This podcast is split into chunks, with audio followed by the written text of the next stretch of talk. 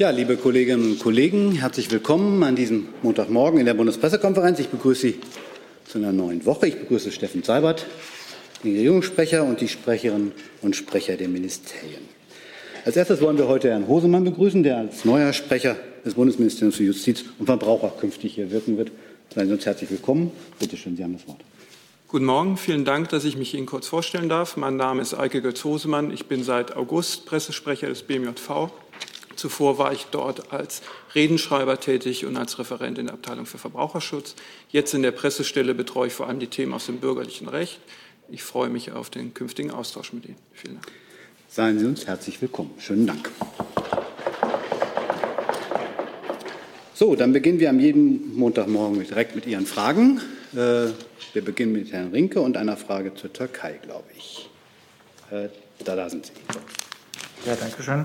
Die Frage bezieht sich an, oder richtet sich an Frau Sasser. Ich hätte ganz gerne gewusst, ob Sie uns sagen können, ob äh, Sie mittlerweile ähm, einen Ausweisungsbescheid für den deutschen Botschafter bekommen haben und wie die Bundesregierung in der Abstimmung mit den Partnern vorangekommen ist. Ja, das gibt mir die Gelegenheit, Herr Rinke, äh, noch mal ähm, grundsätzlich auf den, äh, die Entwicklung vom Wochenende einzugehen. Ähm, wir haben die Presseberichterstattung über die Äußerungen von Staatspräsident Erdogan natürlich zur Kenntnis genommen. Ähm, auf diplomatischem Weg ist, uns bis dato keine derartige Mitteilung ähm, zugestellt worden über Ausweisungen oder Ähnliches. Übers Wochenende, auch das haben Sie schon angedeutet, und das hatten wir übers, am Wochenende auch bekannt gegeben, haben wir uns in dieser Sache intensiv mit unseren ebenfalls betroffenen Partnern beraten. Diese Beratungen dauern auch heute an. Aus unserer Sicht stünde ein solcher Schritt im Widerspruch zur Tiefe und auch zur Bedeutung der bilateralen Beziehungen zwischen Deutschland und der Türkei. Und er entspräche auch nicht dem Umgang unter NATO-Verbündeten. Für uns ist klar, dass unser Handeln in der Türkei, aber natürlich nicht nur dort, immer im Einklang mit den Bestimmungen des Wiener Übereinkommens über diplomatische Beziehungen steht. Das war der Fall und wird es auch so bleiben. Wird es auch bleiben. Zusatz? Darf ich noch mal nachfragen? Selbst äh, wenn Sie jetzt ähm, noch kein offizielles Schreiben bekommen haben, ist äh, die Tatsache an sich, dass der türkische Präsident sich in dieser Weise geäußert hat, nicht schon eine Art von Misstrauensbeweis gegenüber Deutschland und einigen anderen Ländern, äh, die nicht einige Politiker hier als nicht akzeptabel bezeichnet haben? Zu den Möchten Sie, Herr Sauer? Ich gleich, aber. Also, was die Äußerungen von Herrn Erdogan angeht, äh, habe ich äh, ja gerade Stellung genommen. Ich kann auch noch mal ergänzen zu den Abstimmungen äh, mit den Partnern. Auch dazu hatten Sie ja in Ihrer vorherigen Frage, ähm, darauf hatten Sie Bezug genommen. Ähm, und Sie haben äh, ja zur, zur, Kenntnis genommen, dass eine ganze Reihe von Ländern betroffen ist. Wir waren dazu über das Wochenende mehrfach mit Washington und Paris unter anderem in Kontakt. Wie gesagt, bisher haben wir noch keine formelle Mitteilung auf diplomatischem Weg erhalten. Für den Fall, dass eine solche Mitteilung bei uns und unseren Partnern eingeht, werden wir uns auch zunächst in, im Kreis mit den Partnern über das weitere Vorgehen beraten. Deswegen bitte ich auch um Verständnis, dass ich zum jetzigen Zeitpunkt keine Aussage zu nächsten Schritten machen kann. Was äh, die Beziehung zur Türkei an sich angeht, als solche angeht, habe ich, äh, glaube ich, deutlich gemacht, dass die deutsch-türkischen Beziehungen aus unserer Sicht tief, vielfältig und vielfältig sind und uns ganz besonders wichtig sind. Daran wird sich nichts ändern. Herr Sabat? Ja, also ich will das nur absolut unterstreichen, was die Kollegin aus dem Auswärtigen Amt gesagt hat. Natürlich nehmen wir die Äußerungen des türkischen Staatspräsidenten mit Sorge zur Kenntnis und auch mit Unverständnis. Aber wie gesagt, es gibt jetzt keine formelle Mitteilung der türkischen Seite. Wir sind im engen Gespräch mit den Partnern, äh, die ja von einer ähnlichen sozusagen Androhung betroffen sind. Und äh, nun warten wir das ab. Über Reaktionen ist jetzt nicht zu spekulieren. Herr Hönig. Frau Sasse, ähm, ist der türkische Botschafter in Berlin einbestellt worden schon oder planen Sie das oder wie sieht da Ihre Reaktion dann aus? Ich glaube, wir haben äh, jetzt äh, mehrfach betont, äh, dass uns eine formelle Mitteilung noch nicht erreicht hat. Ich bitte Sie daher um Verständnis, dass ich an dieser Stelle nicht über Reaktionen auf etwas spekulieren möchte, was noch gar nicht eingetreten ist. Dann habe ich eine Frage von äh, Frau Karawati von der Antina Nachrichtenagentur an Herrn Seibert. Hätte die Bundeskanzlerin ihren Besuch in der Türkei abgesagt, wenn Präsident Erdogan seine Aussage über den deutschen Botschafter in der Türkei vor ihrem Besuch getätigt hätte? Das ist ja nun eine vollkommen hypothetische Frage. Äh, die Bundeskanzlerin hat äh, den Besuch, der ja noch nicht lange her ist, äh, gemacht, weil das Verhältnis Deutschlands zur Türkei eine, ein ganz wichtiges Verhältnis für unsere Außenpolitik ist. Wir haben das vielfach betont. Wir sind NATO-Partner. Wir haben ähm, aufgrund der Tatsache, dass wir drei oder vier Millionen Menschen bei uns im Land leben haben, mit uns leben haben, unter uns haben, die äh, türkische Wurzeln haben in ihrer Familie, eine Art menschliche Brücke zwischen beiden Ländern und dem hat auch der Besuch entsprochen. Gleichzeitig ist es ja so, dass die Bundeskanzlerin, wann immer ähm, sie mit dem türkischen Staatspräsidenten in der Vergangenheit gesprochen hat, und so war es auch bei diesem Besuch in Istanbul, dass natürlich rechtsstaatliche Entwicklungen ähm, und Sorgen, die wir über rechtsstaatliche Entwicklungen haben, auch offen zur Sprache kommen. Hey Leute, politischer Journalismus muss nicht kommerziell oder öffentlich-rechtlich sein. Podcasts müssen nicht durch grässliche Werbung finanziert sein. Jung Naiv ist der beste Beweis dafür. Damit das so bleibt, unterstützt uns einfach finanziell. Danke vorab und jetzt geht's weiter. Herr Lenz. Frau Sasser, könnten Sie uns noch äh, vielleicht kurz Nachhilfe geben in, in den diplomatischen Geflogenheiten? Wie lange dauert es denn üblicherweise oder hat es in vergleichbaren Fällen gedauert, bis zwischen einer verbalen Ankündigung und der Zustellung der diplomatischen äh, Note? Wie viel Zeit ist da vergangen? Danke. Ich kann an dieser Stelle äh, keinen Vergleich äh, ziehen. Ich kann Ihnen nur noch mal die Lektüre auch des Wiener Übereinkommens über diplomatische Beziehungen äh, ans Herz legen. Da ist äh, in Artikel 9 ähm, klar geregelt, unter welchen ähm, Voraussetzungen ähm, die Erklärung zu einer unerwünschten Perso Person passieren kann. Ähm, das handelt sich dabei um eine ziemlich schwerwiegende Maßnahme in den diplomatischen Beziehungen und kommt daher nicht, zum Glück nicht so häufig vor. Herr Jessen. Herr Seibert hat sich diese Zuspitzung der Lage inklusive dieser Konsequenzen bei den äh, Gesprächen zwischen Frau Merkel und Herrn Erdogan beim Abschiedsbesuch in irgendeiner Weise angedeutet? Und gab es äh, oder wird es geben äh, im Anschluss jetzt noch direkte, möglicherweise Telefonate zwischen den beiden Personen? Also zur Bewertung des Besuchs in Istanbul verweise ich Sie auf die Pressekonferenz, die die Bundeskanzlerin dort gegeben hat mit dem türkischen Staatspräsidenten zusammen und das, was sie da zu den deutsch-türkischen Beziehungen und auch zu den rechtsstaatlichen Fragen gesagt hat. Ähm, und die andere Frage, ehrlich gesagt, jetzt haben wir es doch klar dargelegt. Wir haben eine wir haben Äußerungen des türkischen Staatspräsidenten, die wir mit Sorge sehen oder gehört haben. Wir haben nun eine etwas unklare Situation, weil es äh, keine diplomatisch formale Mitteilung äh, gibt, die dem entspräche. Das ist jetzt abzuwarten, wie sich die Sache weiterentwickelt. Wir sind im Gespräch mit unseren Partnern und unseren Verbündeten. Und ähm, deswegen kann ich heute über das, was folgen mag, nicht äh, hier keine Aussagen machen. Ist das eine Form, in der NATO-Partner miteinander umgehen können, ohne äh, das Bündnis zu gefährden? Nein, das ist ja gesagt worden. Also ähm, wenn es dazu kommen sollte, was der türkische Staatspräsident in seiner Rede gesagt hat, dann wäre das natürlich ein Schritt, der nicht im Einklang stünde mit unserem ohnehin engen äh, bilateralen Verhältnis, aber auch mit der Tatsache, dass wir, äh, dass wir Verbündete innerhalb der NATO sind. Herr Rinke.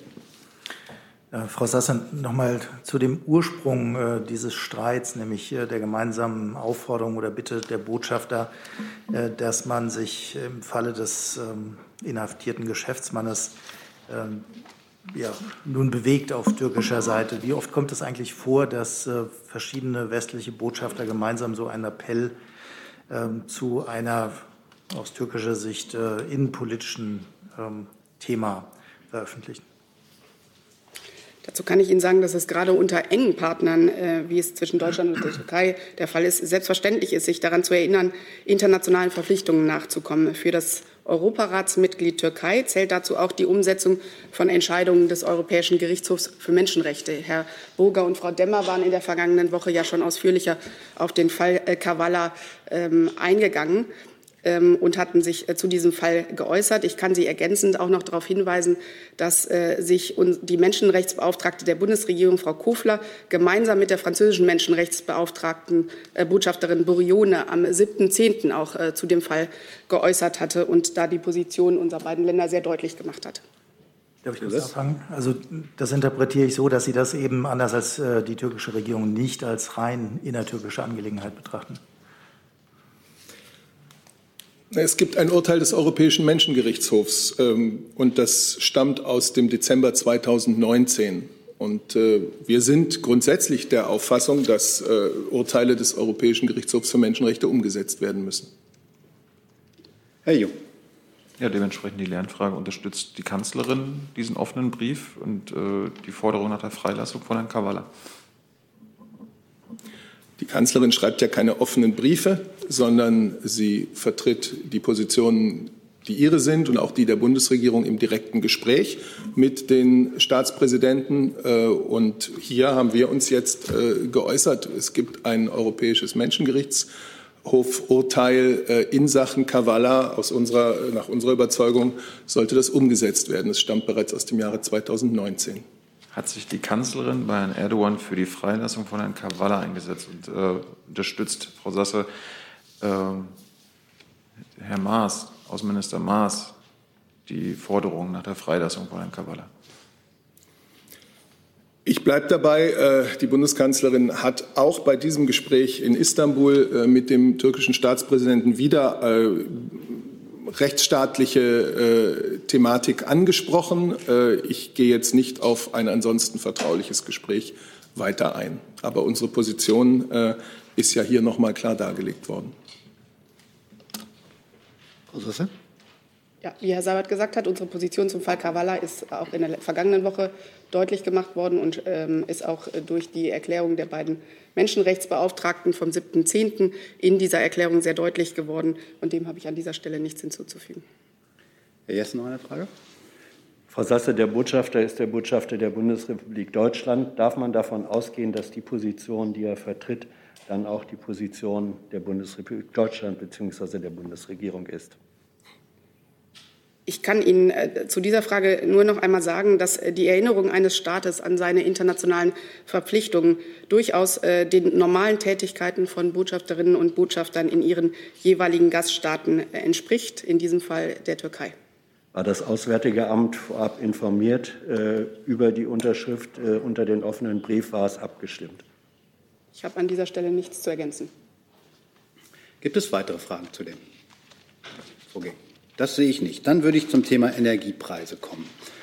Herr Heller lässt Fragen an den Regierungssprecher die Forderung an die in Anführungsstrichen alte Regierung noch vor der Bildung einer neuen Bundesregierung Entlastung von Niedrigverdienern für steigende Gas- und Strompreise auf den Weg zu bringen, werden lauter. Wird daran gearbeitet und welche Optionen werden da verfolgt? Und dann steht eine Lernfrage dazu. Gibt es eigentlich die praktische Möglichkeit in Deutschland, den von Energiepreissteigerungen betroffenen Menschen, wahrscheinlich besonders betroffenen Menschen, per Direktzahlung etwas, etwa mit einem 100-Euro-Scheck zu helfen?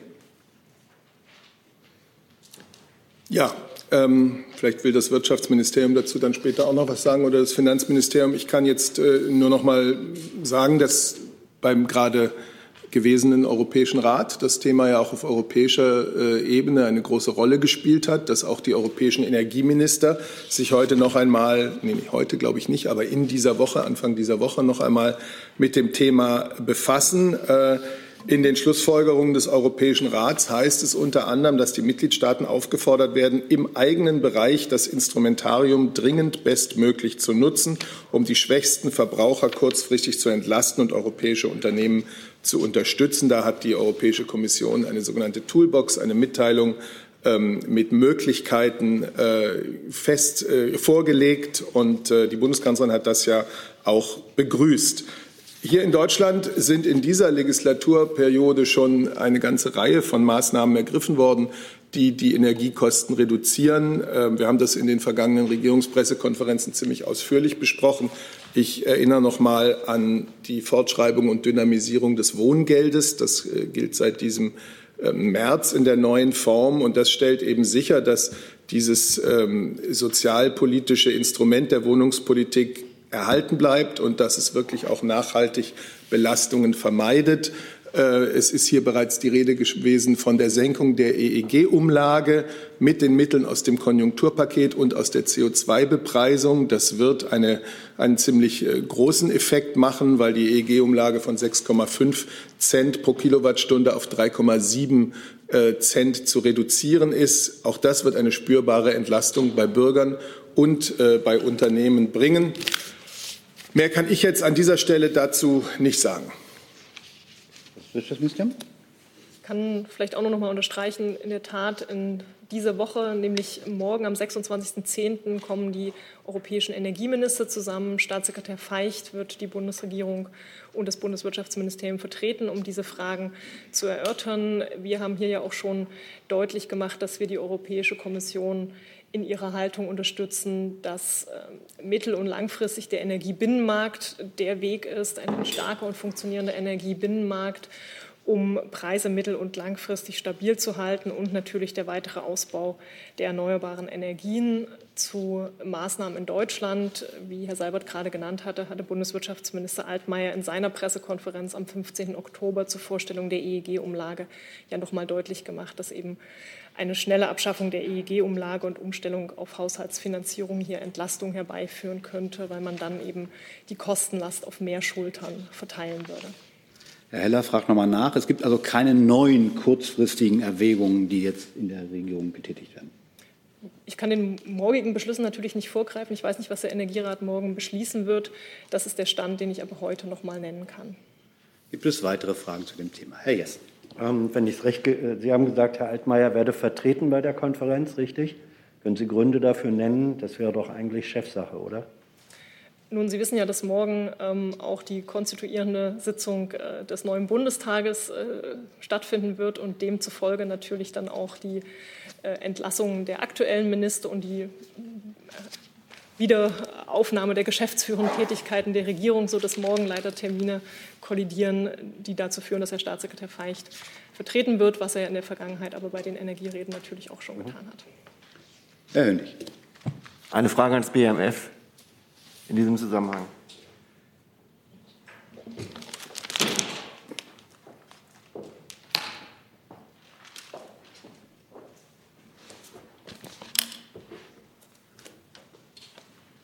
Der Bundesverkehrsminister hat seinem Amtskollegen Herrn Scholz einen Brief geschrieben und äh, kurz äh, gebeten, kurzfristig Konzepte zu erarbeiten. Er hat da eine Spritpreisbremse auch ins Spiel gebracht. Sollten die Spritpreise über zwei Euro steigen? Also erste Frage, was hält das Bundesverkehr, äh, Bundesfinanzministerium von einer solchen Spritpreisbremse? Und zweitens, hat der Scholz Herrn Scholz schon geantwortet äh, und wird an möglichen Konzepten gearbeitet, falls die Energiepreise weiter steigen? Ja, ähm, dazu hat sich die Bundesregierung und ähm, wir auch ähm, ja schon letzte Woche geäußert und äh, dazu habe ich keine Neuigkeiten zu berichten. Darauf würde ich verweisen. Herr Rink. Ja, ich hätte ganz gerne Herrn Seibert noch mal gefragt, wenn ähm, das Wirtschaftsministerium darauf hinweist, dass Herr Altmaier jetzt noch eine schnelle Abschaffung des ähm, EEG anbietet. Woran genau hakt das jetzt? Dass es keine Verständigung mit der sich abzeichnenden neuen Regierung gibt, die ja genau das auch möchte? Oder warum kann dieser Schritt jetzt noch nicht umgesetzt werden? Ja, also die Bundesregierung, ich dachte, ich hätte es ein bisschen angedeutet, hat schon viel getan, um die Kosten, die äh, den Bürgern und Bürgerinnen und der Wirtschaft durch die EEG-Umlage entstehen, zu begrenzen und wann immer möglich auch zu senken. Das wird in dem Umfang geschehen, in den ich gerade beschrieben habe. Über eine vollständige Abschaffung der EEG-Umlage kann letztlich nur die zukünftige Bundesregierung entscheiden. Ähm, auch dazu hat sich ja das BMW schon geäußert und der Minister hat sich klar geäußert. Aber aus unserer Überzeugung ist das eine Entscheidung, die dann dem künftigen, der künftigen Bundesregierung zu treffen wäre. Aber die Frage zielte darauf, warum es nicht jetzt passiert, wenn die zukünftige Regierung äh, bereits klar gesagt hat, dass sie das möchte. Der jetzige Wirtschaftsminister das auch möchte. Ähm, stellt sich die Frage, warum man es dann nicht jetzt macht. Also äh, noch hat die zukünftige Bundesregierung äh, ja nicht ihr Amt angetreten. Es gibt auch noch keinen Koalitionsvertrag. Es wird alles derzeit verhandelt. Äh, aus unserer Überzeugung ist das etwas, was der künftigen Bundesregierung, wenn sie dann ihr Amt angetreten hat, vorbehalten ist. Gibt es weitere Fragen zu dem Komplex? Das sehe ich nicht. Dann kommen wir zum Komplex Sudan. Da habe ich mehrere Fragen auch online, aber die, lass die mal Sudan. Ach so. Dann lasse ich mal Herrn Tovignia sozusagen die Frage für alle formulieren. Da sind Sie. Ja? Sechs. Ach, das ist falsche, falsche Reihe. Also jetzt habe ich. Oh, ich bin noch ein bisschen. Bitte schön, Entschuldigung. Frau Sasse, äh, Ihr Minister hat diesen, den Coup, den Putschversuch äh, verurteilt. Gibt es da schon irgendwelche Konsequenzen in Form von Sanktionen? Wird, sich, wird es Gespräche mit anderen EU-Mitgliedern geben? Wird es eine Kürzung der Entwicklungshilfe zum Beispiel geben als Reaktion auf diesen Putsch? Ja, vielen Dank, Herr Tofiknia, für die Frage. Ich kann noch mal für alle an dieser Stelle äh, sagen, dass sich Außenminister Maas heute Morgen ähm, zu dem Putschversuch in Sudan geäußert hat. Und äh, wie folgt, äh, möchte ihn wie folgt zitieren. Die Meldungen über einen erneuten Putschversuch in Sudan sind bestürzend. Der Versuch ist klar zu verurteilen. Ich rufe alle, die im Sudan Verantwortung für die Sicherheit und die staatliche Ordnung tragen, auf, den friedlichen politischen Übergangsprozess in Sudan hin zu einer Demokratie fortzuführen und den Willen der Bevölkerung zu respektieren. Dieser Umsturzversuch muss sofort beendet werden. Die politisch Verantwortlichen müssen ihre Meinungsverschiedenheiten in einem friedlichen Dialog lösen. Dies sind sie den Menschen in Sudan, die für ein Ende der Diktatur und für demokratische Veränderungen gekämpft haben, schuldig. Ähm, wenn Sie nach äh, möglichen Folgen äh, fragen, Herr Tofignia, muss ich sagen, das ist an dieser Stelle ähm, verfrüht darüber äh, und ich möchte darüber nicht spekulieren. Ähm, die Lage vor Ort ist noch äh, sehr unübersichtlich und äh, man wird abwarten müssen, wie sich die Lage weiterentwickelt, bevor wir über mögliche Folgen sprechen. Gibt es weitere Fragen zum Thema Sudan? Herr Hönig. Frau Sasse, wenn Sie sagen, die Lage ist sehr unübersichtlich, welche Informationen haben Sie denn über die, die äh, Botschaft und andere Stellen, wie die Lage im Sudan momentan ist? Also ich habe gerade die Einschätzung, Lageeinschätzung gegeben. Die Lage ist unübersichtlich ähm, und ich habe auch die Worte des Außenministers hier an dieser Stelle wiedergegeben. Äh, mit mehr Informationen äh, zur Lage vor Ort kann ich Sie im Moment nicht ver äh, versorgen. Ich werde Ihnen äh, das aber gegebenenfalls im Verlauf der weiteren Woche tun können. Herr Tufik Nier und dann Herr Lessen. Frau Sasse, Sie haben jetzt nicht über Sie wollten jetzt nicht über die Konsequenzen spekulieren, aber was sind die nächsten Schritte? Wird es da Gespräche mit EU-Mitgliedern geben, geben? Wird es da irgendwelche weitere Aktionen geben? Oder wird man jetzt einfach, einfach nur abwarten, sich die Lage entwickelt und dann vielleicht reagieren? Naja, zum Thema Sudan. Sie wissen, dass wir da sehr engagiert sind äh, und das seit längerer Zeit. Ähm, das bedeutet auch, dass wir selbstverständlich kontinuierlich Gespräche mit allen Partnern zum Thema Sudan äh, führen. Und ähm, ich habe gesagt, wir beobachten die Lage vor Ort sehr genau. Äh, man muss vielleicht auch noch mal das Ganze politisch einordnen, denn die ähm, Umwälzungen seit dem Sturz des Bashir-Regimes vor zwei Jahren äh, haben und bieten dem Land auch weiterhin die Chance auf Frieden äh, und Demokratie. Das Friedensabkommen von Juba, das Sie alle äh, kennen, stellt dabei einen Meilenstein dar. Es muss daher jetzt darum gehen, wie der Außenminister äh, das äh, gesagt hat, den Umsturzversuch zu beenden und zum friedlichen Übergangsprozess in Sudan zurückzukehren. Herr Jessen. Können Sie uns etwas sagen über die Situation deutscher Staatsbürger, Unternehmen, Institutionen äh, im Sudan? Gibt es da besondere Kontakte, besondere Empfehlungen, besondere Schutzmaßnahmen? Ja, also es ist so, dass ähm, sich nach unserem derzeitigen Kenntnisstand äh, eine niedrige dreistellige Zahl deutscher Staatsangehöriger in Sudan aufhält. Die Deutschen, die sich bei uns äh, bzw. bei der Botschaft registriert haben, wurden heute Morgen mit einem sogenannten Landsleutebrief über die angespannte innenpolitische Lage informiert. Außerdem haben wir, wie immer in solchen Fällen, die Reise- und Sicherheitshinweise zu Sudan äh, angepasst. Die Botschaft ist derzeit nur eingeschränkt arbeitsfähig und daher heute für den Besucherverkehr geschlossen. Wir stehen aber mit den Kollegen vor Ort per E-Mail und äh, telefonisch in Kontakt und äh, selbstverständlich beobachten wir die weiteren Entwicklungen sehr genau. Gibt es weitere Fragen zum Thema Sudan?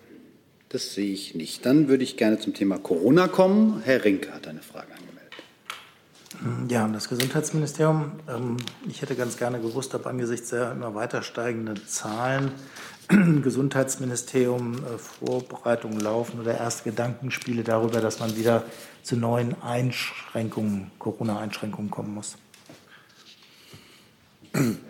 Also der Minister hat sich ja gestern im ZDF und auch im Deutschlandfunk nochmal äh, äh, dazu geäußert, ähm, zu, auch zur, zur Pandemielage äh, als solche. Ähm, er hat darauf hingewiesen, dass wir uns in der vierten Welle äh, äh, befinden. Wir erleben gerade eine Pandemie der Ungeimpften, äh, insbesondere auch der Jüngeren ähm, und der Kinder. Aber ähm, wer sich trotz Impfung ansteckt, äh, wird zumeist nicht schwer, schwer krank. Und äh, trotzdem äh, zum Vergleich zum vergangenen Jahr, äh, wo wir ja weniger, äh, wo wir Stand heute weniger Restriktionen haben, liegt die Hospitalisierungsinzidenz immer noch deutlich unter drei. Ähm, auch zu der Diskussion Beendigung der epidemischen Lage hat sich der Minister geäußert und hat gesagt, dass da der Ball jetzt bei den Fraktionen liegt. Das habe ich auch am Freitag hier nochmal ähm, betont. Ähm, und er hat darauf hingewiesen, dass dann der Bundestag ähm, mit dem Auflau Auslaufen der epileptischen Lage zum 25. November ohnehin überlegen muss, was danach passiert. Äh, Nochmal ganz wichtig, auch wenn die Epilage ausläuft, äh, brauchen wir weiterhin 3G und die bekannten AHA-Maßnahmen. Ähm, die Pandemie ist also noch nicht vorbei, aber wir haben im Vergleich zum Vorjahr, äh, wo wir ja deutlich striktere Maßnahmen haben, eben eine andere Lage und das gilt es jetzt entsprechend zu bewerten. Ich will vielleicht zu der pandemischen Lage auch etwas sagen. Also wir haben ja jetzt eine bundesweite Inzidenz sieben Tage von etwa 110. Äh, wir haben aber auch, und äh, wir gucken ja seit langem nun auch verstärkt auf die Zahl der Hospitalisierungen, also wir haben eben auch da eine deutlich steigende Tendenz und das Robert Koch Institut rechnet ja auch mit einer weiteren äh, Steigerung der Fallzahlen. Erstens, weil wir immer noch eine vergleichsweise große Bevölkerungszahl haben, die ungeimpft ist. Wir haben ein Mehr an Kontakten in Innenräumen. Das liegt jetzt einfach an der am, äh, am Herbst und kommenden Winter. Und wir haben, die Herbstferien liegen gerade hinter uns in Berlin, eben auch die vermehrte Reisetätigkeit gehabt. Das RKI äh, berichtet ja auch, dass es wieder vermehrt Ausbrüche in medizinischen Einrichtungen, in Alten- und Pflegeheimen ähm, wahrnimmt. Und vor diesem Hintergrund ist es einfach wichtig, noch einmal ganz klar zu sagen, ältere Menschen, Menschen mit Vorerkrankungen sollten gemäß der STIKO-Empfehlung ähm, die angebotene Auffrischungsimpfung jetzt auch wirklich wahrnehmen. Und man kann eigentlich jedem jüngeren Menschen nur sagen, äh, sprechen Sie mit Ihren Eltern, sprechen Sie mit Ihren Großeltern, dass Sie diese Angebote annehmen. Denn es ist einfach so, dass dies unser bester Schutz ist äh, gut durch Herbst und Winter zu kommen. Das RKI hat ja noch einmal äh, die Impfwirksamkeit in seinem Bericht in der vergangenen Woche herausgestrichen. Und ich gucke gerade, ob ich die Zahlen habe. Gerade hatte ich sie noch, weil die nämlich interessant sind. Also die Impfeffektivität der letzten vier Wochen ist vom RKI am vergangenen Donnerstag wieder abgeschätzt worden. Und ich will einfach mal die Ergebnisse vortragen. Das Impfen bietet einen Schutz vor Hospitalisierung für die Altersgruppe der 18 bis 59-Jährigen von etwa 90 Prozent, für die über 60-Jährigen von 86 Prozent. Es bietet Schutz vor einer intensivmedizinischen Behandlung äh, von 94 Prozent für die 18 bis 59-Jährigen und etwa 92 für die über 60-Jährigen und auch der Schutz vor Tod beträgt bei den Jüngeren 98 Prozent, für die etwa für die über 60-Jährigen 87 Prozent. Also ist die derzeitige Lage, in der wir uns befinden, wo die Pandemie eben überhaupt noch nicht vorbei ist, ein weiterer Hinweis, dass Impfungen der wirksamste Schutz sind.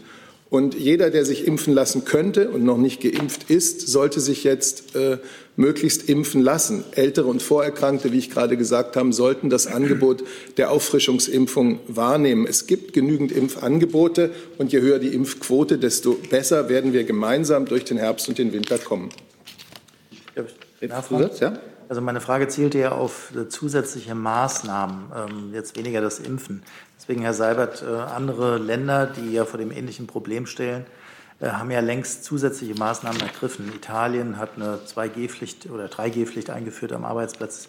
Österreich, England äh, oder Großbritannien ähm, denkt jetzt an eine Impfpflicht für medizinisches Personal. Deswegen nochmal die Frage, plant die Bundesregierung zusätzliche Einschränkungen, um die Ausdehnung dieser vierten Welle der Pandemie einzudämmen? Ich habe Ihnen hier keine zusätzlichen Ankündigungen heute zu machen. Äh, ich glaube, wir sind sehr gut beraten, das, was im Moment gilt, also die 3G-Pflicht, äh, wie sie beschlossen wurde von Bund und Ländern, auch wirklich durchzusetzen. Wir sind sehr gut beraten, äh, jetzt zunehmend auch wieder, wo wir uns in die Innenräume verlagern, äh, Abstands-, Hygiene-, Maskenregelungen ernst zu nehmen. Ähm, wer glaubte im Sommer, das sei jetzt nicht mehr so wichtig, der wird vielleicht durch die äh, steigenden Fallzahlen äh, der letzten Tage und Wochen eines Besseren belehrt. Und wir bekommen ja auch aus den Krankenhäusern schon wieder Hinweise, dass es möglicherweise bald äh, in die, in die Phase kommt, wo man ähm, bestimmte Operationen wird verschieben müssen, weil ähm, eben die Zahl der, der Corona-Patienten wieder so groß wird. Und ich glaube, wir wollen alle unserem Gesundheitssystem, den Menschen in unserem Gesundheitssystem, den Ärzten, Ärztinnen, dem Pflegepersonal, äh, das nicht zumuten. Herr Reitschuster stellt online die Frage an das Bundesgesundheitsministerium. Könnten Sie einen Überblick geben über die Kosten der Impfwerbung? Äh, das kann ich mit Sicherheit. Ähm, ich äh, würde das gerne nachreichen dann. Okay, dann machen wir weiter mit Herrn. Vielleicht sollte man auch noch mal sagen, ähm, was ist Impfwerbung? Die Bundesregierung auf allen Kanälen, äh, Bundesgesundheitsministerium, Bundesregierung, Bundeszentrale für gesundheitliche Aufklärung, informiert äh, über das Impfen in all seinen Facetten. Äh, auch das logischerweise verursacht Kosten. Das würde ich aber nicht Werbung nennen. Das ist Information für die Bürger, wie die Bürger sie auch millionenfach nachsuchen. Herr Hönig. Herr Ewald, ähm, der ähm, Herr Seibert hat gerade gesagt, äh, nochmal betont, Impfung ist der beste Schutz. Jetzt äh, hat für große Schlagzeilen gesorgt, dass der Nationalspieler Kimmich sich äh, noch nicht hat impfen lassen und das begründet hat, dass es dass Langzeitstudien fehlen. Was sagen Sie zu diesem Punkt, Langzeitstudien fehlen? Also zunächst einmal ähm, möchte, ich, äh, möchte ich sagen, dass es natürlich äh, auch beim Impfen, auch für Profifußballer, letztendlich eine individuelle Entscheidung ist, äh, ob man sich impfen lässt, ob sie sich impfen lassen oder nicht. Ähm, äh, zu der Frage der, äh, der Langzeitstudien ähm, ist es so, da gibt es ja auch Äußerungen der, äh, der, von Wissenschaftlern, von Virologen dazu. Ähm, wir haben ja den Vorteil, dass wir ähm, bei, dem, bei den Covid-19-Impfungen äh, innerhalb kürzester Zeit, dass dieser, dieser Impfstoff innerhalb kürzester Zeit bei vielen Menschen angewendet äh, worden ist. Äh, deshalb äh, ähm, wissen wir äh, zumindest über die seltenen Nebenwirkungen wie Sinus-Venenthrombosen oder Myokarditis und andere bereits sehr viel. Ähm, die Covid-19-Impfstoffe sind äh, in Bezug auf, auf seltene Nebenwirkungen deshalb auch äh, deutlich besser erforscht als, äh, als andere Vakzine. Ähm, und Nebenwirkungen, äh, das sagen uns Experten äh, einer Covid-Impfung, treten äh, immer innerhalb von wenigen Wochen nach der Impfung auf. Ähm, also insofern ähm, sind, ist die Frage der, der, äh, der Nebenwirkungen äh, beziehungsweise der, der Langzeitwirkungen äh, ähm, äh, eher unter dem Aspekt zu sehen, dass, ähm, äh, dass hier besondere Aspekte noch erforscht werden müssen. Grundsätzlich kann ich Ihnen sagen, dass wir im Bereich der Information und Aufklärung, was Nebenwirkungen angeht, quasi täglich über unsere äh, Social-Media-Kanäle und andere ähm, äh, Kanäle äh, aufklären, informieren. Äh, jeder hat die Möglichkeit, sich auch die aktuellen, auch sehr wissenschaftlich vertieft, die aktuelle Studienlage dazu anzugucken. Das Paul-Ehrlich-Institut, äh, das RKI, unser ganzer Nachhaltigkeitsbereich, auch andere Ressorts leisten ja Aufklärungsarbeit. Ähm, Insofern ist immer der aktuelle Stand, der aktuelle wissenschaftliche Stand, ähm, äh, auch in Bezug auf die, auf die Nebenwirkungen äh, abrufbar und äh, jeder hat die Möglichkeit, sich da auch entsprechend aufzuklären. Ja, ich will, wenn ich darf, vielleicht dazu auch kurz sagen, alle Fragen sind natürlich berechtigt und wer Zweifel hat, der soll den auch äußern. Ich habe es gerade gesagt, die Bundesregierung wirbt eindringlich für die Impfungen und ist froh, dass mindestens 55 Millionen Menschen schon den vollen Impfschutz äh, sich besorgt haben. Wir werben aber auch nicht nur für die Impfung, ich habe es auch gerade gesagt, wir informieren auf unseren Seiten Bundesregierung, Bundesgesundheitsministerium, Bundeszentrale intensiv und zu allen Aspekten, gerade auch äh, zu den Fragen, die die Menschen zur Art der Impfstoffe haben, zur Wirkung der Impfstoffe oder zu möglichen Impffolgen.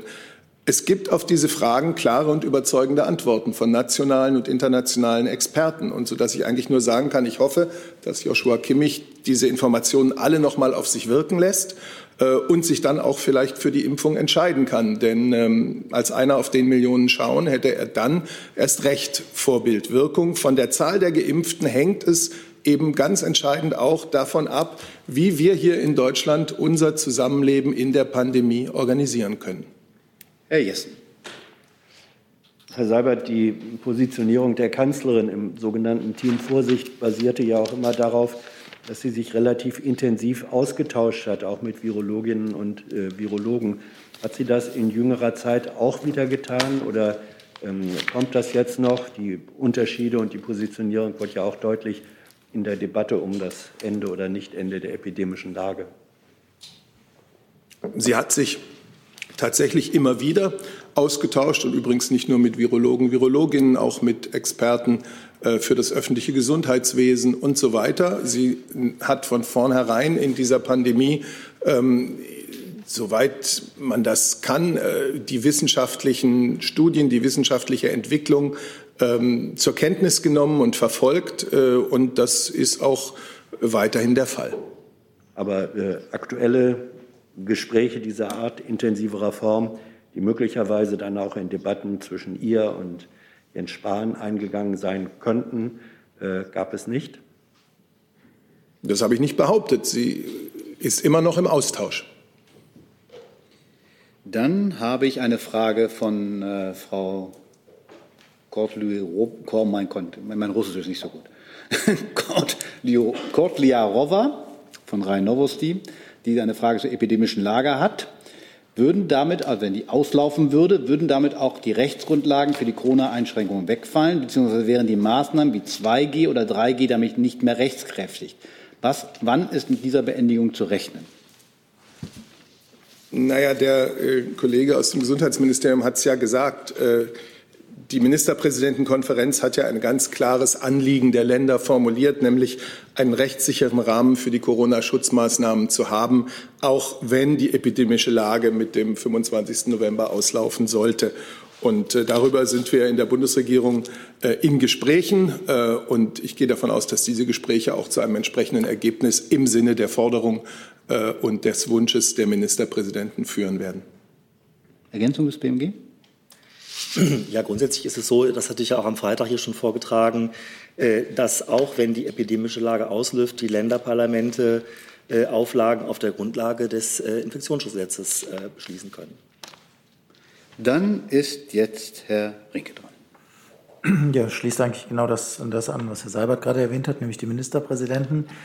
Die nächste Regierung wird ja, wenn die Verhandlungen funktionieren und zu einem Abschluss kommen, in der Woche nach Nikolaus äh, vereidigt oder der neue Bundeskanzler. Bis dahin sind es ja noch ein paar Wochen.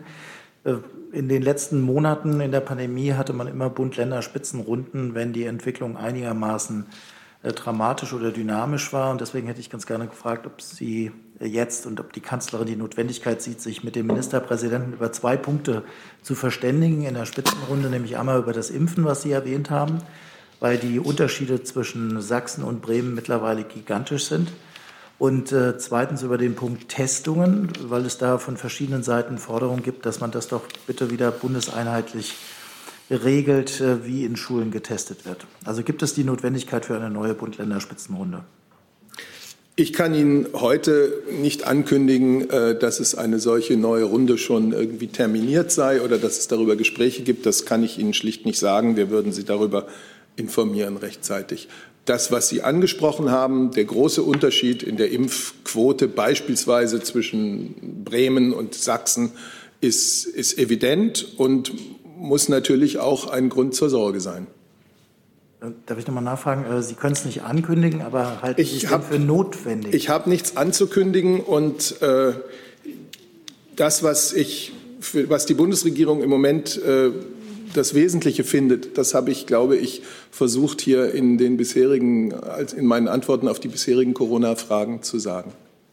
Dann habe ich noch eine Frage von Herrn Reitschuster an das Bundesgesundheitsministerium. Heute vor einer Woche sagten Sie hier, Zitat, Die Zahl der Corona-Toten ist deutlich zurückgegangen, Zitat Ende. Und dann fragt er weiter, Sie waren aber von Mai bis September meist sehr viel höher als in den Vorjahresmonaten, trotz Impfung. Wie erklärt sich das BMG das, so Herr Reitschuster? Also das ähm, Robert-Koch-Institut hat im Wochenbericht da eine entsprechende Aussage dazu getroffen. Darauf habe ich auch am Freitag hier verwiesen. Ähm, und dieser Bewertung schließe ich mich an. Dann ist Herr Jung dran mit der letzten Frage zu diesem Thema und wir würden dann noch weitere Themen behandeln. Nochmal zum, zum Fall Kimmich, Herr Seibert. Also der Fußball in Deutschland genießt unglaubliche Privilegien. Ähm, können Sie nochmal sagen, welche Vorbildfunktionen dementsprechend führende Nationalspieler in diesem Land haben? Und Herr Kimmich sagt ja auch, dass er sich nicht unsolidarisch verhalte, äh, weil er sich alle zwei, drei, alle zwei, drei Tage testen lässt, sich an Hygienemaßnahmen hält. Ist das für die Bundeskanzlerin solidarisch genug? Ich habe zu diesem zu diesen Äußerungen von Joshua Kimmich äh, das gesagt, äh, was ich für die Bundesregierung zu sagen habe. Äh, wir alle oder viele von uns kennen sein Corona-Engagement, äh, schätzen es auch. Insofern hat er eine durchaus überraschende Aussage gemacht. Und äh, ich habe hier nun dargelegt, äh, dass es viele gute Informationen auch für jeden zugänglich gibt, die etwaige Fragen, etwaige Zweifel, die ja jeder haben kann, ähm, beantworten. Und da ist sicherlich ein Fußballnationalspieler äh, erstmal nicht anders als jeder von uns, weil es eine sehr persönliche Entscheidung ist, sich impfen zu lassen. Gleichwohl gibt es Antworten auf die Fragen, die er ganz offensichtlich hat und äh, liegen Erkenntnisse vor und äh, die, hoffe ich, werden bei ihm noch einmal eine gewisse Wirkung entfalten. Zusatz? Die Kanzlerin ist ja bekannt dafür, Fan der Nationalmannschaft zu sein. Sie könnte sich ja auch persönlich bei ihm melden und ihm diese äh, Erkenntnisse mitteilen. Und wie bewertet denn das Sportministerium äh, diesen Fall? Ist das für führende deutsche Sportler ähm, angemessen, sich so, äh, also sich nicht impfen zu lassen? Elisabeth? Sie haben das Sportministerium gefragt. Ja, ob die Kanzlerin sich vielleicht persönlich bei Herrn Kimmich melden wird. So, das war jetzt eine Anregung von Ihnen, keine Frage. Gut, ich habe dazu. Ja schon vor, oder so. Vielleicht wissen Sie das ja. Also über vertrauliche Gespräche berichte ich ohnehin nicht. Wenn es etwas zu berichten gäbe für die Öffentlichkeit, würde ich das hier tun. Aber ich habe ja hier für die Bundeskanzlerin gesprochen. Ja, Alter. Ja, der Bundesinnenminister äh, ist seit Monaten der Überzeugung, dass das Impfen der einzige nachhaltige Weg aus der Pandemie ist. Wir haben äh, seitdem der Impfstoff verfügbar ist, dafür geworben und äh, haben auch versucht, über die Sportverbände, die eine große Wirkungsbreite auch in die Gesellschaft haben, ähm, zu überzeugen. Ähm, insofern ist die Position des Sportministeriums klar. Und wenn wir auf diesem Wege Menschen erreicht haben, die durch ihre Bekanntheit, durch ihre Popularität dieses Anliegen weiter verbreitet, dann äh, freut uns das. Äh, das ist die Überzeugung, das ist die Position. Äh, letztlich bleibt es dabei, dass jeder Einzelne das für sich entscheiden muss, ob er das möchte oder nicht. Einen Impfzwang gibt es in Deutschland nicht. Und äh, insofern sind die Fakten, die zu diesem Thema vorliegen, sicherlich eine ganz wesentliche Erkenntnisquelle. An dieser Stelle würde ich das Thema gerne abschließen, damit wir noch zu anderen Themen kommen. Herr Jörg. Ja, ich habe ähm, zwei Fragen zum Thema Flüchtlinge und Belarus.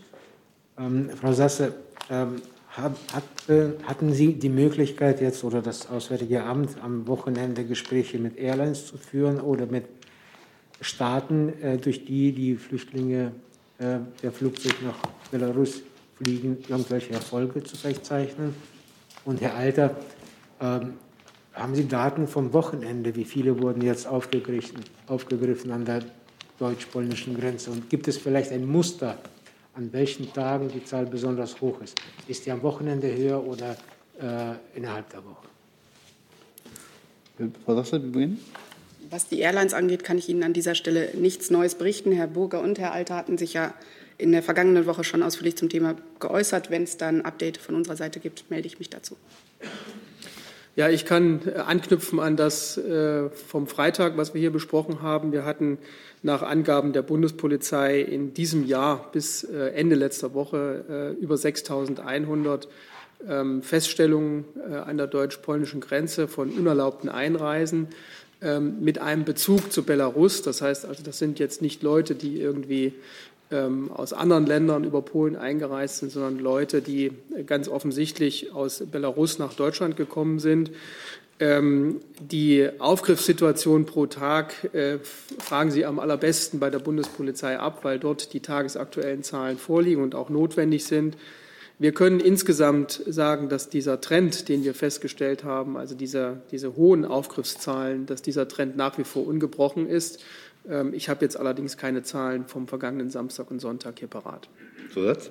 Ähm, wie stellen Sie fest, dass es Menschen sind, die äh, über die, die belarussische Route kommen? Haben alle einen Stempel im Pass vom Flughafen äh, in Minsk oder wie stellen Sie das fest? Ja.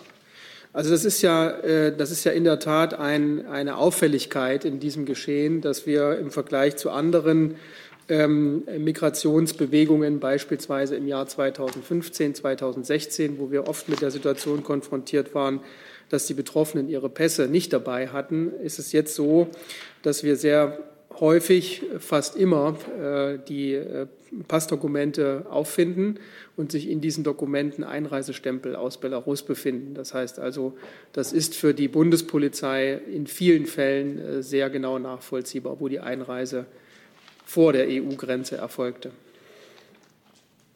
Weitere Fragen zu ah, Rink, Entschuldigung. Ja. ja, Herr Alter, ich hätte ganz gerne gefragt, weil wir das ja früher auch schon mal erlebt haben, dass ähm, wenn dieser Grenzabschnitt, äh, wo Sie im Moment äh, diese Aufgriffe sehen, äh, wenn der jetzt mit 800 Schaften verstärkt wird, gibt es Verlagerungseffekte, dass Sie feststellen, dass zum Beispiel über die deutsch-tschechische Grenze jetzt verstärkt auch Personen kommen oder ganz im Norden Mecklenburg-Vorpommern, Polen? Also ich habe noch keine ähm, Informationen darüber, dass es solche äh, Verdrängungseffekte äh, gegeben hätte. Es ist ja so, dass wir nicht nur an der deutsch-polnischen, sondern auch an der deutsch-tschechischen Grenze äh, zum Teil Feststellungen machen. Das äh, geschieht auch ohne eine personelle Verstärkung an den anderen Dienststellen an den Grenzen, die ja 24 Stunden, sieben Tage die Woche im Dienst sind. Und an der deutsch-polnischen Grenze ist eben dieses besondere Aufgriffsgeschehen im Moment existent, sodass wir mit etwa 800 Beamtinnen und Beamten verstärkt haben. Und die sind zu unterschiedlichen Zwecken da im Einsatz. Da geht es einerseits um die ähm, tatsächliche Streifentätigkeit, um die äh, Kontrolle des Grenzraums, aber natürlich auch um die Abarbeitung der Fälle, um die Registrierung, um die Identifizierung. Denn wir wollen ja äh, jedenfalls diejenigen, die äh, in Deutschland ein Asylverfahren durchlaufen, möglichst schnell auch aus Brandenburg in die anderen Bundesländer verteilen. Frau Busch.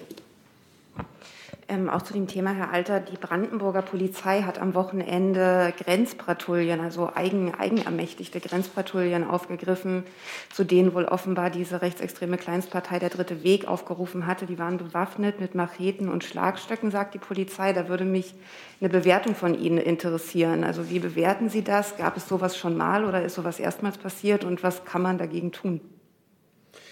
Ja, die Position ist ganz klar.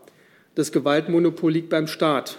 Und für Selbstjustiz oder amtsanmaßendes Verhalten von Privaten besteht in unserem Rechtsstaat kein Raum. Grenzschutz ist allein Aufgabe des Staates. Der Bundesinnenminister hat in der vergangenen Woche und auch am Wochenende deutlich gemacht, welche Maßnahmen in Abstimmung mit dem Land Brandenburg und auch mit der polnischen Seite bereits veranlasst sind. Die Behörden haben die Situation vor Ort im Griff und äh, es ist gut, dass die Polizei in Brandenburg dieses Geschehen äh, zur Kenntnis genommen und vor allen Dingen auch unterbunden hat und die Konsequenzen daraus zieht. Gibt es weitere? Herr Jolfer. Ähm, Herr Alte, noch eine technische Frage. Äh, wie werden denn meistens die Illegalen aufgegriffen? Äh, zu Fuß, wenn sie laufen, oder in diesen kleinen Bussen äh, oder Autos? Was ist sozusagen der Hauptweg? Dort gibt es, dort gibt es keine keine Muster, die man als zentrales oder überwiegendes Bewegungsmuster erkennen kann. Das geschieht auf allen Wegen. Äh, es gibt unterschiedliche Möglichkeiten, von Polen nach Deutschland zu kommen. Man kann äh, mit öffentlichen Verkehrsmitteln fahren, äh, mit, mit dem Privat-Pkw, in Bussen, in LKWs, zu Fuß.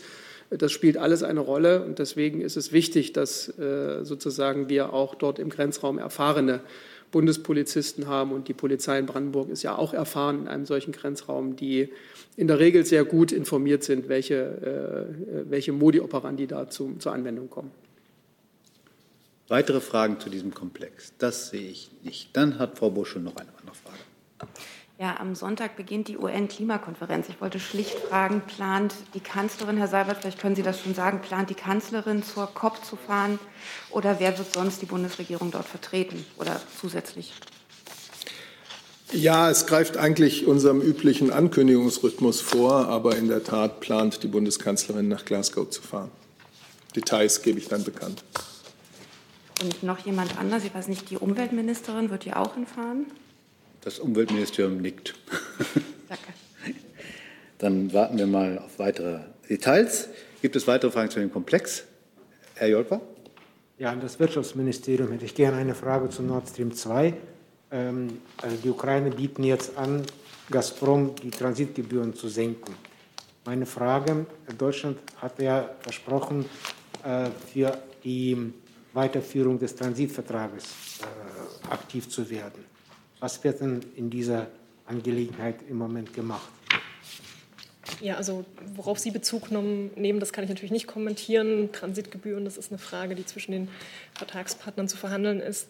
Die Bundesregierung hat äh, bereits im August äh, den Kabinettbeschluss gefällt, Graf Waldersee als neuen Sonderbeauftragten oder wieder als Sonderbeauftragten für den Ukraine-Russland-Gastransit einzusetzen, um eben auch die Erklärung mit den USA umzusetzen für die Verlängerung des äh, Gastransits über die bisherige Phase 2024 hinaus. Und diese Aufgabe nimmt Graf Waldersee wahr und äh, führt dazu auch äh, Gespräche. Und äh, mehr kann ich da aber an dieser Stelle jetzt nicht dazu sagen.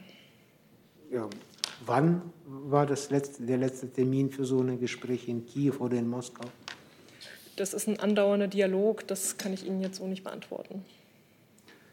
Weitere Fragen zu diesem Komplex? Das sehe ich nicht. Dann hätte Tufik Nier die nächste Frage. Herr Seibert, äh, die Bundesverteidigungsministerium hat mit ihren Äußerungen zu einem möglichen äh, Atomwaffeneinsatz gegen Russland hohe Wellen geschlagen. Es gab Kritik vom SPD-Fraktionsvorsitzenden äh, Rolf Mützenich, der diese Gedankenspiele als verantwortungslos genannt hat. Wie steht die Bundeskanzlerin dazu? Also ich kommentiere ja grundsätzlich jetzt nicht Äußerungen aus dem parlamentarischen Raum, aber die grundsätzliche Haltung der Bundesregierung, die wir hier oft schon vertreten haben, ist unverändert. Wir bleiben, wie auch Vorgänger-Bundesregierungen, dem Ziel einer nuklearwaffenfreien Welt äh, verpflichtet. Dieses Ziel, Global Zero genannt, also vollständige, nachprüfbare Abschaffung, weltweite Abschaffung nuklearer Waffen, ähm, findet sich auch in den einschlägigen, einschlägigen NATO-Dokumenten. Und daran und dafür arbeitet die Bundesregierung gemeinsam mit ihren Partnern in Europa, auch im transatlantischen Bündnis. Da sind wir uns mit allen Partnern einig. Gleichwohl müssen wir ja erkennen und gerade auch mit Blick auf signifikante Veränderungen in unserem Sicherheitsumfeld, dass von einigen Staaten nukleare Waffen nach wie vor als Mittel ähm, militärischer Auseinandersetzungen betrachtet werden. Und solange das so ist, und so steht es auch im aktuellen Koalitionsvertrag, äh, auch wieder in vollständiger Übereinstimmung mit unseren Bündnispartnern, besteht die Notwendigkeit zum Erhalt einer nuklearen Abschreckung äh, im Rahmen der NATO fort. Und zu der äh, im Sinne der nuklearen Teilhabe äh, bekennt sich die Bundesregierung. Also aus Sicht der Bundeskanzlerin gibt es da nichts zu kritisieren, was die Bundesverteidigungsministerin gesagt hat. Ich habe Ihnen die Haltung äh, der Bundesregierung zum Thema der nuklearen Teilhabe dargelegt. Das steht auch so im Koalitionsvertrag, der für diese Bundesregierung ja äh, auch ausschlaggebend ist. Und äh, da gibt es jetzt nichts Neues. Herr Jung dazu. Ja, vielleicht ins Verteidigungsministerium.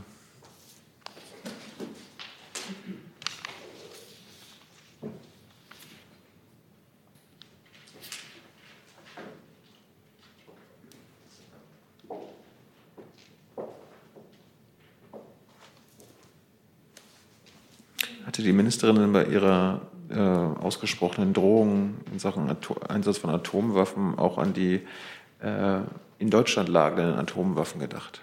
Weil das würde ja automatisch ein Ziel der Gegenseite bedeuten und damit Deutschland auslöschen. Herr Jung, Sie wissen, dass wir uns zum Thema Nuklearpolitik nicht weiter einlassen. Das sind Geheimhaltungsgründe und das ist hier gute Tradition, mit der ich nicht brechen werde. Ja, aber wenn Ihre Ministerin den Einsatz von Atomwaffen ins Spiel bringt, dann müssen Sie doch damit leben äh, bzw. Antworten darauf können, was mit den Waffen in Deutschland ist und Sie damit ja Deutschland zum Ziel macht. Die Worte der Verteidigungsministerin stehen für sich. Sie können sie noch mal exakt nachlesen im Deutschlandfunk-Interview. Und darüber hinaus ähm, habe ich auch den Einlassungen des Regierungssprechers, der das alles noch mal eingeordnet hat, äh, nichts äh, hinzuzufügen. Weitere Fragen zu dem Komplex? Das sehe ich nicht. Hey Leute, kurzer Hinweis. Wir stellen ja alles, was wir produzieren, kostenlos ins Netz. Ohne Kommerz. Wir können das nur, weil ihr unsere finanziellen Supporter seid. Das funktioniert seit Jahren und so soll es bleiben. Jeder Euro zählt, per Überweisung oder PayPal. Schaut einfach in die Podcast-Beschreibung und jetzt geht's weiter. Dann hat der Höninger die nächste Frage. Herr Seibert, morgen endet ja die ähm, Legislaturperiode und damit auch die Amtszeit der Bundeskanzlerin und der Bundesregierung. Dazu, dazu erstmal die erste Frage. Ähm, hat, hat Herr Steinmeier, hat der Bundespräsident die, die Kanzlerin schon ersucht, dann Geschäftsführer im Amt zu bleiben? Und ähm, gibt es dann da morgen nach der konstituierenden Sitzung des Bundestages quasi ähm, ja, einen Termin im Schloss Bellevue? Was können Sie dazu sagen? Also zunächst mal äh, kann ich Ihnen sagen, dass Sie äh, verfassungsrechtlich äh, im Wesentlichen das Richtige gesagt haben. Wenn morgen der neue Bundestag zusammentritt, dann endet das Amt der Bundeskanzlerin wie auch der Bundesminister und Bundesministerin. So steht es in Artikel 69 Absatz 2 unseres Grundgesetzes. Ähm, bei vergangenen äh, so und dann ist es voraussichtlich so, dass der Bundespräsident die Bundeskanzlerin gegen, gemäß Artikel 69 Absatz 3 bitten wird, die Geschäfte vorläufig weiterzuführen. Und auf Ersuchen der Bundeskanzlerin würden dann auch die Minister und Ministerinnen ebenfalls geschäftsführend ihre Tätigkeit fortsetzen. Und äh, gemäß Paragraph 4 Satz 3 des Parlamentarischen Staatssekretärsgesetzes bleiben in dem Fall dann auch die parlamentarischen Staatssekretäre und Sekretärinnen im Amt. Äh, das alles äh, wird sozusagen in Gang gesetzt durch das Zusammentreten des neuen Deutschen Bundestages. Morgen für Einladungen äh, und Termine im Schloss Bellevue ist das Bundespräsidialamt zuständig. Noch dazu eine Frage. Wir hatten ja, glaube ich, letzte Woche das Thema der Bundesbeauftragten, also Tourismusbeauftragter, Ostbeauftragter. Ja. Da hatten Sie gesagt, ähm, die Bundesregierung arbeitet an einem Beschluss, dass diese auch vorläufig im Amt bleiben. Also hat die Bundesregierung einen solchen Beschluss gefasst mittlerweile? Also die Abstimmung dazu äh, konnte tatsächlich abgeschlossen werden und die Zustimmung des Kabinetts dazu soll heute im Umlaufverfahren erfolgen. Frau Buschow. Äh, und die Zustimmung wozu, dass die im Amt bleiben? Also es ist ja so, ich habe es gerade beschrieben, äh, wenn der Bundespräsident die Bundeskanzlerin auffordert äh, oder ersucht, äh, geschäftsführend ihre Tätigkeit fortzusetzen, dann äh, richtet sie das gleiche Ersuchen an die Minister. Das gilt dann auch für die parlamentarischen Staatssekretäre und Staatssekretärinnen, aber eine entsprechende Regelung für die Beauftragten der Bundesregierung ebenfalls ähm, im Amt zu bleiben, denn deren Amtszeit ist auch auf das Ende der Wahlperiode befristet, gibt es nicht. Und daher soll das Kabinett also einen entsprechenden Beschluss fassen, heute im Umlaufverfahren, um den Beauftragten die vorläufige Fortsetzung ihrer Tätigkeit zu ermöglichen. Sie sagten, das ist jetzt einfach die äh, Wissensfrage in der vergangenen Woche. Das betrifft acht Beauftragte der insgesamt fast 40 Beauftragten der Bundesregierung. Können Sie kurz sagen, welche das sind? Das konnte ich letzte Woche noch, aber ich glaube, den entscheidenden Zettel habe ich jetzt nicht dabei. Das reichen wir nach. Okay? Danke. Entschuldigung. Dann gibt es weitere Fragen zum Ende der Amtszeit der Bundesregierung. Das sehe ich erstmal nicht. Dann hat der Herr Jung noch eine Frage. Ja, ins Verteidigungsministerium zu dem 32-jährigen Bundeswehroffizier, der letzte Woche festgenommen wurde, oder in NRW, der neben vielen Waffen auch radioaktives Material bei sich zu Hause gebunkert hatte, der gehörte ja einem Bundeswehrzentrum an, das für die Analyse selbstgebauter Sprengsätze und deren Abwehr zuständig ist, gehört es zum, zur Aufgabe von solchen Soldaten auch zu Hause irgendwie zu basteln, selbst mit Beständen, äh, die jetzt nicht direkt von der Bundeswehr kommen? Und wie sicher sind Sie, dass nichts von dem, was er zu Hause hatte, äh, nicht auch von Bundeswehrbeständen stammt? Ja, vielen Dank für die Frage. Das erlaubt mir, den äh, Komplex noch mal kurz einzuordnen. Am 12. Oktober ähm, wurden ja bei einer Durchsuchung, wie Sie das gerade angesprochen haben, das ist ja auch hier besprochen worden, ähm, umfangreiche Waffen- und Munitionsbestände bei einem Soldaten sichergestellt. Äh, sie stammen nach erster Bewertung nicht aus Bundeswehrbeständen. Das ist das Erste, was wichtig ist. Darüber hinaus sind auch eingestufte Dokumente gefunden worden, die nun Gegenstand weiterer laufender Ermittlungen sind. Ähm, was äh, diesen Soldaten angeht, äh, Sie wissen, dass wir reglementiert sind. Wir dürfen keine Auskünfte erteilen aus Gründen des Persönlichkeitsschutzes, um wen es sich hier handelt. Äh, das möchte ich auch gar nicht. Ähm, ich kann Ihnen aber sagen, dass er zum Verantwortungsbereich des Einsatzführungskommandos der Bundeswehr gehört. Und losgelöst von den Ermittlungen kann ich Ihnen sagen, dass die Bundeswehr über keinerlei derartige Munition verfügt. Es gibt in Pyrotechnik, die auch wir beispielsweise nutzen, ähm, ich gebe Ihnen mal ein Beispiel, wenn wir auf See sind, einen Seenotrettungsfall haben, haben wir Signalmunition. Da ist ein roter Farbstoff drin, dieser wird ähm, freigesetzt durch sehr geringe Mengen Strontiumnitrat.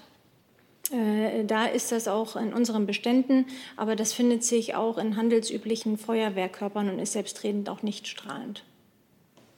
Und eine Lernfrage, kommen in irgendeiner Weise Offiziere aus dem Einsatzführungskommando an geheime BND-Papiere?